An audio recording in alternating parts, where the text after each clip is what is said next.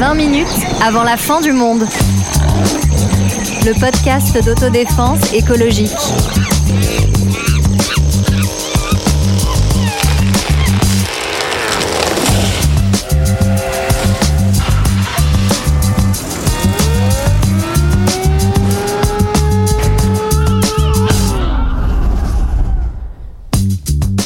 Bonjour, bonjour, bonjour. Euh, Au moment où on enregistre cet épisode, il y a la guerre en Ukraine. Comment ne pas avoir l'impression que nos sujets habituels sont décalés, déplacés, peut-être même indécents?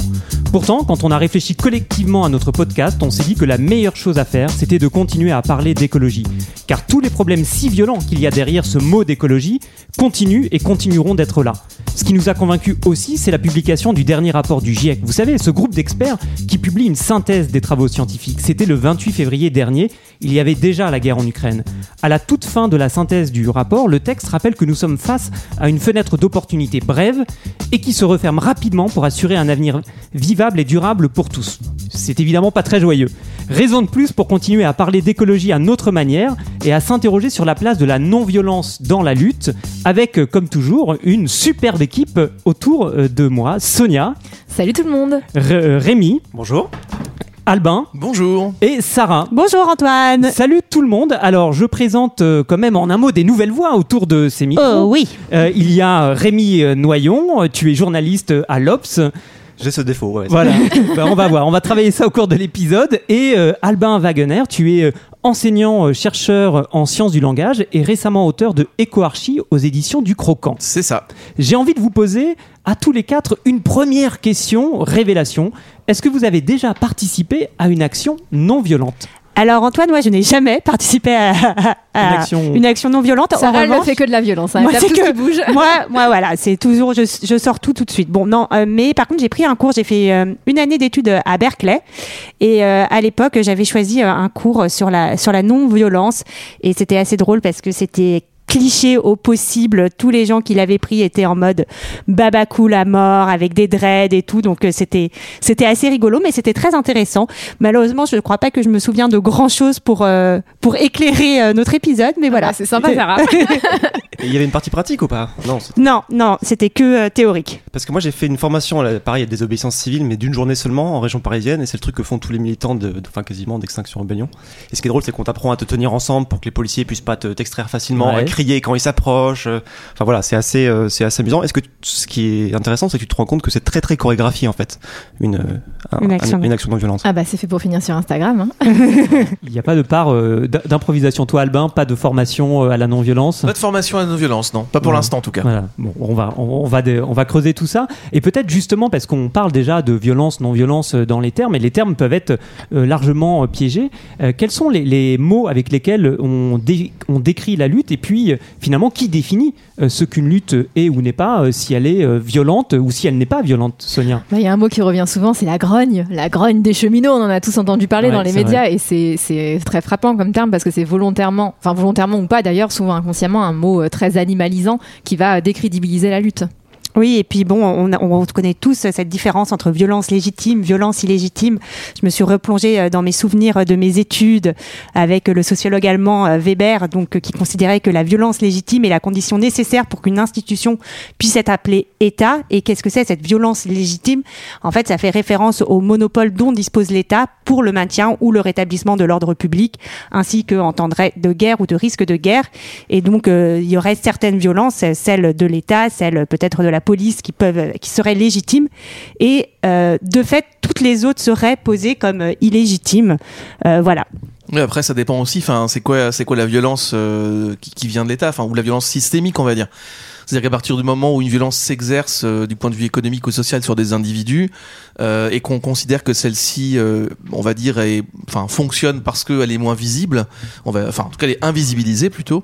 Bah, c'est compliqué parce que d'autre côté, on va voir dans les médias que, je sais pas moi, enfin, mettre de la peinture sur une vitre, une vitrine, ça devient super violent à côté. Enfin, c'est extrêmement disproportionné. hein. Oui, la, la violence dont on parle souvent aujourd'hui, c'est la violence matérielle. Alors parfois, elle va être physique, mais on va dire dans un degré de violence quand même relatif. Par exemple, il y a la chemise arrachée euh, des cadres d'Air France en octobre 2015, là, qui fait Mm. euh, tout à coup un scandale absolu. Mais on reste quand même sur des degrés de violence. En fait, aujourd'hui, on est très très très très peu habitué et à chaque fois, qu'il va y avoir euh, le, le mo- la moindre violence, pro- souvent matérielle, ça va être profondément condamné. On va demander à tous les hommes politiques de s'élever contre ces violences. On entend très souvent, pareil, sur les plateaux télé, vous condamnez la violence, dites vous condamnez la violence comme un préalable même euh, à, tout, à, tout, tout à débat. toute discussion. Voilà, c'est vraiment la, réponse, la question qui euh, vaut acceptation euh, dans la communauté des gens dont on accepte d'entendre les opinions. Alors, on parlait tout à l'heure des expériences. Moi, j'en ai une euh, de ces expériences de non-violence, non pas une formation euh, ou un cours. Euh, C'était à Place du Châtelet lorsque Extinction Rébellion à Paris euh, a occupé euh, cette place pendant euh, quelques temps et il y avait euh, des discussions, des débats organisés. Et il y avait un débat qui portait sur cette question et je me souviens d'un type euh, qui s'appelait euh, Michel et qui, venait euh, de Notre-Dame-des-Landes, euh, de la ZAD de Notre-Dame-des-Landes, et euh, qui euh, disait euh, que lui il refusait effectivement de parler de violence euh, et, et il parlait de gestes forts. Il disait voilà, on a nous dans la lutte des gestes forts et des gestes qui doivent euh, inclure le plus de monde possible, euh, mais ce sont des gestes forts euh, comme il y a eu euh, le cas de, de, bah, de l'opposition euh, des personnes qui étaient euh, physiquement présentes à Notre-Dame-des-Landes. Oui, c'est ça. bah, typiquement, c'est ça. Le, toute la difficulté, elle est là. C'est-à-dire, en fait, euh, euh, dans quel cadre ça s'exerce la violence aussi? C'est-à-dire, est-ce qu'on a finalement, euh, euh, enfin, comment est-ce qu'on hiérarchise euh, les, les types de violence Euh, Pour moi, il y a une violence qui s'exerce à partir du moment où on a une situation de pouvoir et de domination qui va en fait, bah, tout simplement réduire euh, la zone d'action euh, euh, ou la zone d'épanouissement finalement d'individus ou de collectifs ou de communautés. Donc la violence, elle est aussi de ce côté-là. Euh, maintenant, il y a aussi, euh, voilà, je repense aussi finalement à, à l'Arc de Triomphe hein, au début de- du mouvement des Gilets Ouais. jaunes où c'était devenu quelque chose de totalement délirant sur la violence symbolique ou la réappropriation plutôt d'un lieu symbolique. Donc il y a toutes ces questions-là qui sont extrêmement mélangées et euh, derrière aussi, euh, bah oui, par rapport à la ZAD de Notre-Dame-des-Landes, c'est l'occupation aussi d'un territoire. Donc on se réapproprie, on réquisitionne finalement euh, un territoire. C'est aussi intéressant de voir de, de ce point de vue-là. hein. Euh, En fait, euh, je trouve que ce qui est intéressant, c'est qu'il y a vraiment cette idée qu'on peut, peut faire une différence entre une violence euh, visible et une violence invisible. En fait, la violence, quand on brûle une voiture, ça va se faire, ça va se voir. Une violence sociale, économique que peut exercer, voilà, un État sur sa population, bah, elle se voit beaucoup moins. Et puis, c'est beaucoup moins spectaculaire dans un JT, donc on va, on va moins en parler, quoi. Et tu parlais, Sonia, de cette question, euh, vous condamnez les violences qui, sont, euh, qui est posée euh, euh, à longueur de matinale ou de, de plateau aux invités au lendemain, par exemple, d'une manifestation ou d'une protestation. Est-ce qu'il n'y a pas finalement dans cette question une manière de détourner l'attention justement des causes contre lesquelles les personnes se battent et se mobilisent justement? Ouais, bah, carrément. Enfin, pour moi, c'est assez évident dans le sens où, en fait, on, je, je, trouve ça assez dingue finalement qu'on soit obligé de, de, de, travailler sur cette question du spectaculaire ou de la visibilité. C'est-à-dire comme si en fait finalement, euh, bah, il fallait qu'une violence soit, euh, enfin une violence en fait euh, assez terrible, économique ou sociale, soit instagrammable pour être finalement visible. Euh, parce qu'on en est au- au- aussi là. Et effectivement, même les gestes de non-violence, enfin, on, on parlait tout à l'heure de, de certains types de nouveaux militantismes, exception rébellion, etc., sont aussi des, des luttes qui sont chorégraphiées ou scénarisées pour être euh, euh, visuellement, euh, en fait, efficaces au niveau de la communication euh, et embarquer du monde.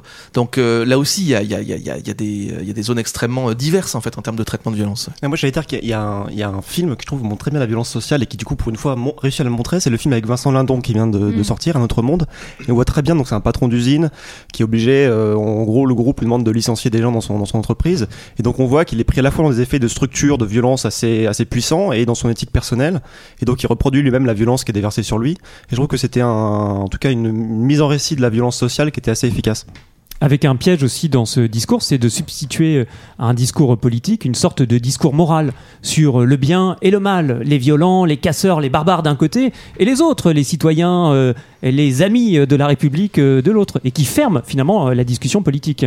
Oui, et puis se dire aussi que ben il y a toujours un rapport de force euh, qui se joue finalement. Et en fait, euh, ben, quand on n'a pas le pouvoir, quand on n'a pas les moyens euh, matériels de jouer de ce rapport de force, bah, parfois la seule manière de le faire jouer, c'est d'exercer une forme de violence matérielle pour, pour se faire entendre, écouter. Ouais, tout à fait, totalement d'accord avec ça. C'est ça aussi. Ce qui est intéressant, c'est que de voir aussi qu'une une certaine classe sociale ou la classe bourgeoise, enfin pour être très très rapide, hein, a les moyens d'exercer une violence, mais a les moyens de rendre cette violence invisible. Et à partir de ce moment-là, on se retrouve en fait dans des cas euh, où effectivement la violence matérielle devient insupportable ou insoutenable parce que euh, dans le grand public, dans la manière dont c'est scénarisé, on va se dire que quand même on peut pas casser des choses, etc. Ça a de la valeur. On reste toujours dans une logique qui est extrêmement euh, consumériste, mais propre en fait au capitalisme. hein, Enfin, après, euh, mais euh, où finalement, euh, en fait, il y a, c'est comme les bons, les mauvais chasseurs. hein. Il y a les, il y a les bons, et les mauvais violents. Il y a les violents qu'on ne voit pas, les violents en fait qui vont exercer tout simplement euh, un pouvoir euh, innommable sur sur les autres, sur les individus. Bon, je pense aussi au film récent de François Ruffin là-dessus. hein. Mm. Euh, et puis il y a les mauvais violents, ceux qui protestent parce qu'en fait euh, leurs vies sont dans des conditions déplorables et qui vont à un moment donné euh, bah, briser des vitres. Enfin, je veux dire, Ouais. c'est- c'est totalement délirant quelque part. Et il y a des conflits euh, justement euh, euh, avec avec la langue, on vient de le voir, pour décider quels sont les vraiment les, les termes à employer. Il y a aussi voilà ces mots ces mots zombies qu'on qu'on répète un petit peu tout le temps. Par exemple, il faut que l'opposition s'exprime dans un cadre démocratique. Ouais, tu parlais par exemple tout à l'heure du conflit à Air France en 2015. En fait, c'était un plan social qui était venu présenter. Donc le simple terme de plan social déjà ou de plan de sauvegarde de l'emploi, en fait, c'est tous ces vocabulaires qui servent à enrober effectivement une forme de violence sociale. Moi, j'ai pensé à ça en écoutant Macron parler de- du plan de résilience. En fait, la résilience est vraiment en train de devenir dans, dans le domaine de l'écologie, c'est intéressant. Ouais. Euh, le mot qui dit, bah en fait, c'est pas très grave les crises, les catastrophes parce qu'on rebondit plus fort, quoi. Tout ce qui ne nous tue pas nous rend plus forts. Ouais, c'est ça. Puis Ces, ces fameux mots zombies, en fait, moi j'ai bossé là-dessus euh, l'année dernière. Enfin, et c'est hyper intéressant, notamment sur LinkedIn, la manière dont circule. Alors, je suis désolé pour LinkedIn, mais c'est toujours sur eux que ça tombe, mais quand même. la manière dont circulent en fait euh, certains certains termes qui sont du coup effectivement plus ou moins désubstantialisés. Alors. Euh, en fait, euh, bon, les mots c'est toujours une dynamique, donc il n'y a pas vraiment de substance, mais en fait, euh, vraiment, on va plus ou moins laver hein, euh, à la javel le, le, le, le- le champ sémantique d'un terme pour finalement qu'il n'ait plus vraiment de sens ou qu'il puisse être adapté à n'importe quel contexte. T'as t'as des exemples de ce lavage à la javel justement? Bah, en fait, euh, bah, je pense que l'exemple tout simplement de plan social, il est, Ouais, il est très formidable là-dessus parce que en fait, euh, là où en fait il y a une violence qui s'exerce euh, sociale et économique, Ouais. qui est un licenciement, euh, en fait on va dire non, en fait on est en train de planifier, euh, alors, ah, moi social en plus derrière. Enfin, c'est comme si finalement on faisait attention aux gens euh, en les virant mais gentiment. Euh, Enfin c'est c'est pas possible ça. Je, je veux dire c'est totalement antinomique. Mais on s'est habitué à cette euh, à cette logique là discursive. Il y a des discours où en fait on a l'impression que tout ça n'est pas si grave et que les gens quand ils protestent ils exagèrent un petit peu quand même. Et donc ils auraient pas de raison d'être violents finalement. Et conflit aussi avec euh, des, cadres de pensée et d'action. Alors, euh, ça paraît un peu compliqué comme ça, mais euh, c'est aussi, bah, en fait, la, manière dont on parle de tout ça. la discussion est posée par les personnes qui détiennent le pouvoir. Bah oui, oui, tout à fait. On peut penser avec l'exemple ben, des Gilets jaunes hein, qui vont être invités à discuter dans les bureaux des ministres. Donc là, ils ont droit de poser leurs revendications dans ce cadre-là. Par contre, quand ils sont dans la rue et qui crient un peu trop fort ou qui bloquent un peu, bah là, non, c'est pas la, ben- bonne manière, en tout cas, de, montrer ses revendications et de les faire remonter. Ouais, c'est pas la rue qui gouverne en fait. Hein. C'est le ministre dans son bureau. Donc en fait, on va parler avec le ministre dans son bureau euh, ou le secrétaire d'État, mais dans la rue, on, on est gentil en fait. Hein. Donc euh, c'est il y a, il y a toute cette dialectique là effectivement qui qui est assez, enfin qui dit beaucoup beaucoup de choses sur notre manière euh, de, de tolérer le conflit social euh, ou de le scénariser pour qu'il soit euh, plus ou moins acceptable. Et puis euh, des conflits aussi euh, avec euh, nos habitudes, la manière dont bah, la, voilà, la vie collective, la vie politique est organisée. Je crois que tu, tu en parles, Albin, dans ton livre Éco-Archie. C'est est-ce que finalement ce, le, le système politique et économique actuel permet de répondre à l'urgence écologique? Alors en fait, bah, je la fais courte. Pour moi, non. Bon, la réponse est, au moins la, la réponse est claire. Bon, il y a un développement, hein, ceci dit. En fait, Ouais. c'est que dans Equarchi, il essaie d'expliquer effectivement que le système économique, bon, ça on le sait, en fait, évidemment euh, l'une des causes de, de, de, la situation dans laquelle on est face à l'urgence climatique. Mais je soutiens la thèse que le système politique démocratique actuel n'y est pas pour rien non plus. Euh, et qu'en fait, sa forme actuelle, qui est euh, consubstantielle du développement du capitalisme, c'est-à-dire qu'en fait, l'essor des deux, enfin, il y a une espèce de, gémellité, en fait, dans les deux systèmes. D'ailleurs, en fait, l'essor de la démocratie contemporaine correspond à l'essor du capitalisme néolibéral. Donc, enfin, tout ça est lié, voilà, par rapport à un système de domination, d'exploitation et de colonisation, évidemment. Et donc, le, le- la démocratie telle qu'on la vit pour l'instant, surtout en France, qui est une démocratie représentative, donc bah, toutes ces questions sur la démocratie directe, euh, ne permet pas non plus de, de, de répondre à, à- à ces questions-là, en fait. Donc, le, le système est enserré et même, on va dire, les périodes électorales, on en vit une en ce moment, Mm. sont des fenêtres de respiration en fait finalement. Parce que le reste du temps, euh, faut surtout qu'on se taise. hein. Bon bah moi je propose pour notre programme une dictature verte. voilà. Ouais, ouais. J'en Non, suis- mais sans, sans dire qu'on est jusqu'à la dictature, Mais non, mais bien sûr effectivement, que il y, a, il y a un très très fort éloge du, euh, de, de- du consensus où on nous, euh, ça a été très présent notamment au début du Covid où le président de la République faisait des discours euh, qui euh, prônaient un consensus très fort où tous ceux qui pouvaient euh, euh, euh, faire des, euh, des critiques étaient tout de suite euh, assimilés à des collabos. Donc aujourd'hui, on, défend le consensus comme si la critique était, était un danger national. En fait, ce que tu dis me fait penser à un livre de Chantal Mouffe, qui est une politologue, enfin une philosophe belge, qui a écrit un livre qui s'appelle L'illusion du consensus. Effectivement, elle montre qu'en fait, le propre de la politique, c'est une forme de conflictualité sociale, et tout le jeu de la politique, c'est que l'adversaire ne devienne pas un ennemi. Donc, tu arrives à remettre en cause de l'intérieur les cadres démocratiques de façon parfois assez, assez brutale, assez violente, mais sans que ça dégénère dans de la violence physique. Et effectivement, ce qu'elle raconte aussi, c'est que quand tu passes sur cette conflictualité-là, que tu l'évacues, euh, tu fais en sorte effectivement qu'il y ait une espèce de consensus mou au centre, etc. En fait, elle revient sur des formes morbides. Donc, elle fait même le lien avec le, terrorisme, etc. Et donc voilà, il y a une espèce de refoulement de la violence qui en fait ressurgit euh, par la suite. Ouais, puis euh, c'est justement la, démocratie, c'est la culture du dissensus précisément. Et alors ça tombe bien parce qu'on avait publié un bouquin avec deux collègues en 2020, un collectif euh, qui s'appelait La valeur du désaccord. Donc c'était justement sur ces questions-là aussi sur le, au niveau du de, de- de- du jeu démocratique et euh, ça me fait juste penser aussi par rapport au mot de collabo tout à l'heure c'est qu'en fait c'est encore un mot zombie hein, parce qu'on parle de collaborateur dans les entreprises maintenant Mais oui, bien Ouais. sûr. Alors tout ça nous pose la question des choix tactiques justement, puisqu'on a un peu déplié ce qu'il y avait derrière ce mot de violence. On l'a déshabillé pour euh, voilà lui faire perdre un peu son caractère euh, sacré et tétanisant, euh, pour se poser plus clairement la question de la non-violence, qui se retrouve comme un choix euh, tactique dans euh, les organisations euh, écologiques. Euh, et donc euh, est-ce que ce- cette non-violence est un bon choix tactique? Bah, il y a un très bon livre qu'on vous recommande, le livre d'Andreas Malm, euh, Comment saboter un pipeline, donc qui s'intéresse à cette question de la non-violence. Donc le titre donne le ton, hein, puisqu'il nous invite à la violence. Et surtout, en fait, le préalable de ce livre, c'est qu'il s'interroge, il s'étonne sur le choix de la non-violence des différents mouvements écologistes. Donc il montre que ça n'a pas du tout été le, ce choix-là n'a pas été n'est pas si évident que ça en fait, puisque que ce soit dans d'autres mouvements sociaux, euh, il y a eu des choix de la violence. Alors même certains qu'aujourd'hui on a totalement oublié que ça a, été- ça a pu être violent, c'est le cas des suffragettes par exemple, hein, qui ont beaucoup aimé. euh, Qui sont des, des militantes féministes euh, Ouais. en Grande-Bretagne au début du XXe siècle. c'est ça, qui cherchaient à obtenir le droit de vote. Et donc euh, aujourd'hui, ça nous paraît évident euh, ce combat-là, mais en fait, pour l'obtenir, elles ont euh, incendié euh, des salons de thé, euh, des théâtres. Donc euh, voilà, il remet en question ça. Il montre aussi que des moyens de production euh, et d'extraction sont plutôt faciles à saboter dans d'autres cadres que le mouvement écologiste. Et donc voilà, c'est cette question pourquoi dans le mouvement euh, euh, écologiste, on ne se saisit- saisit pas de la violence. Alors en fait, Mal, ouais, il est ce qui est intéressant, c'est qu'il identifie une cause, c'est le donc dans le pacifisme des mouvements euh, des mouvements écologistes. C'est un article de- d'une politologue américaine qui s'appelle Erika Chenovette. Enfin, elle a fait un article avec une autre politologue qui s'appelle Maria Stéphane, qui est ensuite devenue un livre, dans lequel en fait ils ont fait une espèce de méta-étude statistique sur les mouvements violents et non violents Mm. depuis 1900 jusqu'à 2006. Et donc ils ont comptabilisé, je crois, à peu près 250 mouvements euh, en tout. Ils en arrivent à une statistique assez propre, puisqu'ils expliquent que je crois 26% de t'as 26% de chances de réussir si ton mouvement est, est violent et 53% le double plus si tu es non violent. Donc en fait, ils expliquent que la non-violence est un bon choix stratégique parce que ça permet de- d'obtenir les, les objectifs voulus. Ouais, enfin, il le remet en cause justement parce Voilà. que il montre que dans les dans la dans la comptabilité de ses choix, par exemple, je crois qu'il compte que euh, la lutte contre Hitler a été soi-disant non violente. Oui, et surtout, c'est surtout dans des régimes autoritaires, je crois, que portent ces études. Euh, Ouais, ouais, en fait, c'est- la liste, on peut, pour les publics, on peut la consulter. Effectivement, c'est des mouvements euh, post, euh, post-colonisation, Ouais, des mouvements contre l'impérialisme, etc., qui effectivement sont pas forcément ajustés aux luttes euh, climatiques actuelles.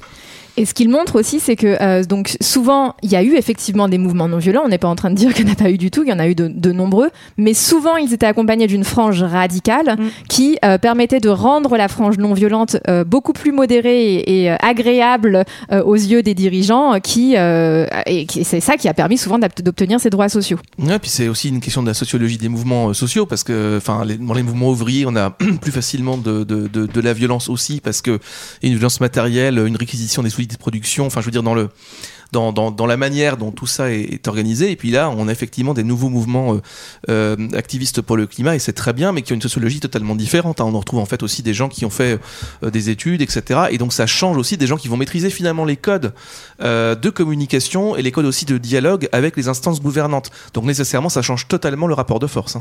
Et puis c'est s'interroger aussi sur quels peuvent être les atouts de la non-violence. Donc c'est un chercheur, Manuel Cervera Marsal, qui en parle et qui explique que peut-être qu'il y a une forme de supériorité morale à la non-violence, mais que dans le fond, pour lui, c'est pas un argument parce que le but c'est l'efficacité. Si on, c'est l'efficacité du mouvement social, mais qu'en tout cas, la non-violence, elle va souvent permettre de faire plus nombre, puisque tu peux aller chercher euh, des gens plus jeunes, des personnes plus âgées, etc., des gens qui ne pourraient, peut-être pas se mobiliser dans des mouvements plus violents, euh, et euh, qu'elle va peut-être créer plus de division euh, chez l'adversaire, contrairement à un mouvement violent qui va plutôt polariser et souder l'adversaire, qui va pouvoir dire juste, regardez, ils sont violents, et on oublie, résultat, la cause qui est, qui est défendue derrière. Ouais, puis euh, au niveau de la non-violence, il y a aussi toute la manière dont finalement les, euh, comment dire, la, la- la classe dirigeante va, enfin la bourgeoisie en fait va absorber les icônes de la non-violence pour les rendre pop culturisables quoi. Ouais. on va penser à Gandhi, Nelson Mandela, enfin il y a tout, tout ce, tout ce terreau là. Alors, Malm, Euh, il aime pas Gandhi. Hein. Ouais. Mais je veux dire, on a, on a vraiment là euh, quelque chose d'assez intéressant, je trouve, sur la manière dont finalement ces, ces, ces, ces personnages sont récupérés, mais en fait finalement les, les luttes pour lesquelles ils sont battus restent encore, restent encore d'actualité, donc la, so- Mm. la situation n'est pas du tout résolue quoi derrière. Ouais, alors que Nelson Mandela n'excluait pas la violence. euh, je, je vais le citer là très rapidement, mais il a, il a dit notre Mm. politique visant à créer un État non racial par la non-violence n'ayant abouti à rien, nous aurons à reconsidérer notre tactique. Et Martin Luther King, pareil, à la fin, en fait, tenait des discours beaucoup plus radicaux et lui-même se baladait avec un flingue parce qu'il savait qu'il quand même risquait sa, sa peau. Et par exemple, quand on veut regarder un peu les, les mouvements sociaux qui réussissent, on peut regarder par exemple sous le quinquennat de, de Macron. Alors, réussite est un grand mot, mais souvent c'est des mouvements hybrides. Les Gilets jaunes, ils ont quand même réussi à arracher euh, quelques, euh, quelques gestes sociaux, plus la Convention citoyenne pour le climat. Et donc là, enfin, on a beaucoup parlé de la violence, mais les occupations de rond-point, c'était absolument non violent.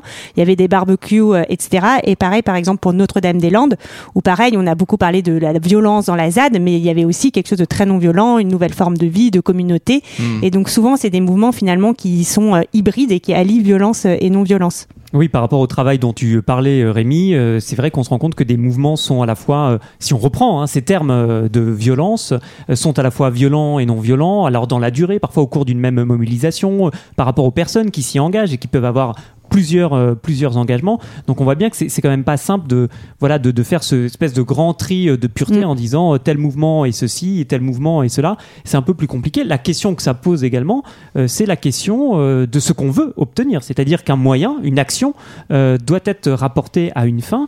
Et c'était une question que je souhaite vous poser sur bah, finalement la, la finalité de certaines actions. Tu as commencé à l'évoquer Albin sur cette récupération où les figures de la lutte deviennent des icônes de la pop culture. Est-ce que tout ça c'est finalement euh, des euh, protestations ou finalement des formes de happening euh, sans lendemain Bah, c'est tout le problème, c'est qu'en fait, à partir du moment où on va avoir des, manifestations non violentes qui sont scénarisées pour pouvoir être instagrammables, grosso modo, on est effectivement dans du happening, dans, de l'événementiel.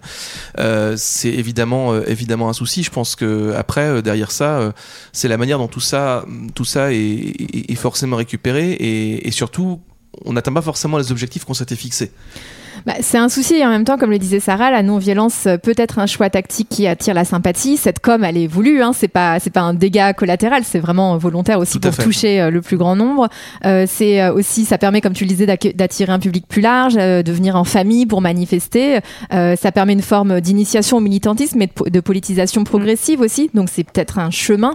Et tout le monde, enfin tout, on, on parle parfois dans certains essais de confort du militantisme contemporain, mais euh, enfin. Très personnellement, j'irai pas dans une manifestation violente tout simplement parce que j'ai peur, euh, j'ai Mm. pas envie qu'il m'arrive quelque chose. Donc euh, certes confort, mais en même temps, euh, qui qui euh, est aussi prêt à, enfin exercer la violence, c'est aussi la subir. Et Malm, en fait, il, passe- il parle aussi surtout beaucoup du sabotage, quoi. Et donc, effectivement, il y a, il y a eu des actions de sabotage, même récemment. Il y a, lui, il cite le cas des dégonflages de SUV à Paris. Ça arrive de temps en temps. Et lui, il s'étonne qu'il n'y en ait pas plus. C'est très drôle parce que c'est très poli la manière dont ils le font. Ils mettent un petit flyer Ouais, pour dire attention, votre SUV Ouais. Est dégonfler. Exactement, ils préviennent, ça pourrait être dangereux. Non, parce qu'une des grosses craintes, une, une des, des réflexions des non-violences sur le sabotage, c'est que ça risque par accident de, de provoquer Bah un oui. mort ou un accident. Donc c'est aussi une des raisons pour lesquelles ils, ils- ils disent attention, c'est peut-être pas une bonne idée. Et il y a eu euh, des sabotages au- en- aux États-Unis sur un pipeline. C'est deux femmes qui ont euh, en fait qui ont attaqué au chalumeau le pipeline pendant quelques mois et elles, sont, elles ont fini par se rendre compte que ça marchait pas. Le pipeline, il a, ça a engendré des coûts financiers, mais il a fini par fonctionner. Et maintenant, il y en a une des deux qui, est en- je crois, qu'après, il a pris 8 ans de prison Ouais, quand même. ouais, ouais. Donc en fait, ça, après, c'est tout de suite catalogué en terrorisme, en écoterrorisme. Enfin, il peut aussi avoir un effet euh, très compliqué pour les, Ce les qui est- gens qui militent. Ce qui est très étonnant dans cette action, c'est que euh, quand tu parles de ces deux personnes, c'est que elles ont fait des séries d'actions contre euh, le pipeline et elles, à un moment donné, elles ont euh, fait une déclaration publique en, euh, en déclarant euh, justement euh, être les, les Ouais. autrices de, ces, ont- de ces actions. Tu dois passer par Instagram. C'est c'est toujours ça. Mais, mais c'est pareil pour XR en fait. Il y a l'objectif de se faire. XR, c'est le petit nom d'Extinction Rébellion. Exactement. Il y a l'objectif de se faire arrêter. C'est c'est dans la doctrine. Et il y a d'ailleurs une quelque chose de très christique hein, euh, à l'origine de ce mouvement-là, avec cette non-violence profondément assumée, avec l'objectif de se faire arrêter. Et encore une fois, qui est pas accessible à tout le monde, parce que c'est plus facile de se faire arrêter quand on est une petite bourgeoise euh, euh, Oui. blanche euh, que quand on est un mec noir et qu'on sait euh, en fait ce qui peut nous arriver quand on a affaire avec la police. Et je dis ça et en même temps je relativise. Euh, on, a un ami qui fait partie d'XR qui a participé à des manifestations. Ils se sont fait gazer dans les yeux au gaz lacrymogène. Honnêtement, j'aurais pas aimé être à sa place. Donc voilà, c'est r- rendons quand même hommage. Bien sûr. C'est il y a un sous- relatif un confort qui reste très très relatif. Hmm. Et j'aimerais bien qu'on s'arrête un instant sur la différence entre euh, les moyens euh, et les objectifs, parce qu'en fait, c'est une confusion qui, qui est souvent faite euh, par rapport notamment à la radicalité. C'est-à-dire que euh, objectifs et moyens, bah, en fait, ils peuvent avoir des objectifs euh, radicaux euh, avec des moyens qui ne le sont pas, et inversement. Oui, bah, par exemple, un exemple très très simple, hein, euh, on peut avoir envie de changer de système institutionnel, donc euh, Radical. et voilà, mettre fin au capitalisme. On pourrait faire la révolution pour faire ça, ou alors on pourrait tous voter pour euh, Poutou euh, aux prochaines élections, et Donc, rester dans un voilà dans un moyen extrêmement classique, par exemple. Bah super, voilà la solution à tous nos problèmes.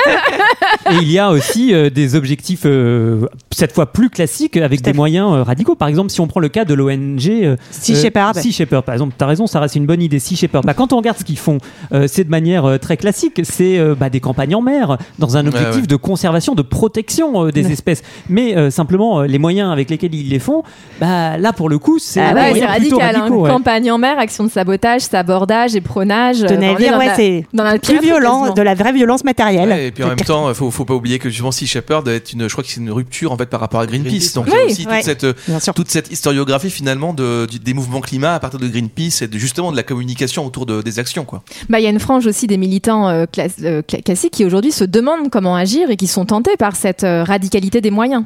Et donc, on- je pense, Sonia, c'est une superbe transition euh, Ah, vers, merci, Antoine. vers quoi, hélas, vers la fin de cet épisode, parce que tu as raison. C'est euh, quand même se demander à la fin, quand on fait tout ça, bah, comment, euh, comment gagner? Et moi, j'ai un peu envie qu'on reste euh, autour du micro pour euh, se poser la question euh, dans un prochain épisode. Ça veut dire qu'on reste ensemble? Ouais, ben pourquoi pas. Ouais à très bientôt. À très bientôt. Salut. Salut. salut, salut.